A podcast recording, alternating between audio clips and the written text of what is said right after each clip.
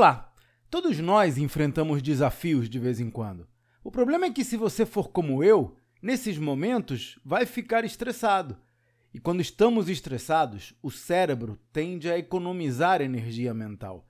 Evita qualquer coisa que nos deixe desconfortáveis. Em outras palavras, quanto mais nervosos ficamos ante um desafio, mais difícil é imaginar soluções para resolvê-lo.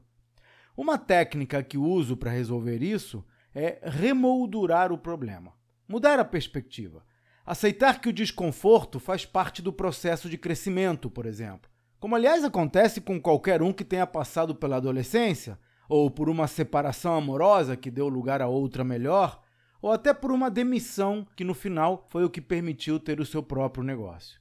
Esse é um dos assuntos que abordo no relatório Gestão de Valor uma newsletter mensal na qual mostro o passo a passo para implementar no seu negócio estratégias bem-sucedidas de gestão empresarial. Veja os detalhes no site claudionazajon.com.br. Até a próxima!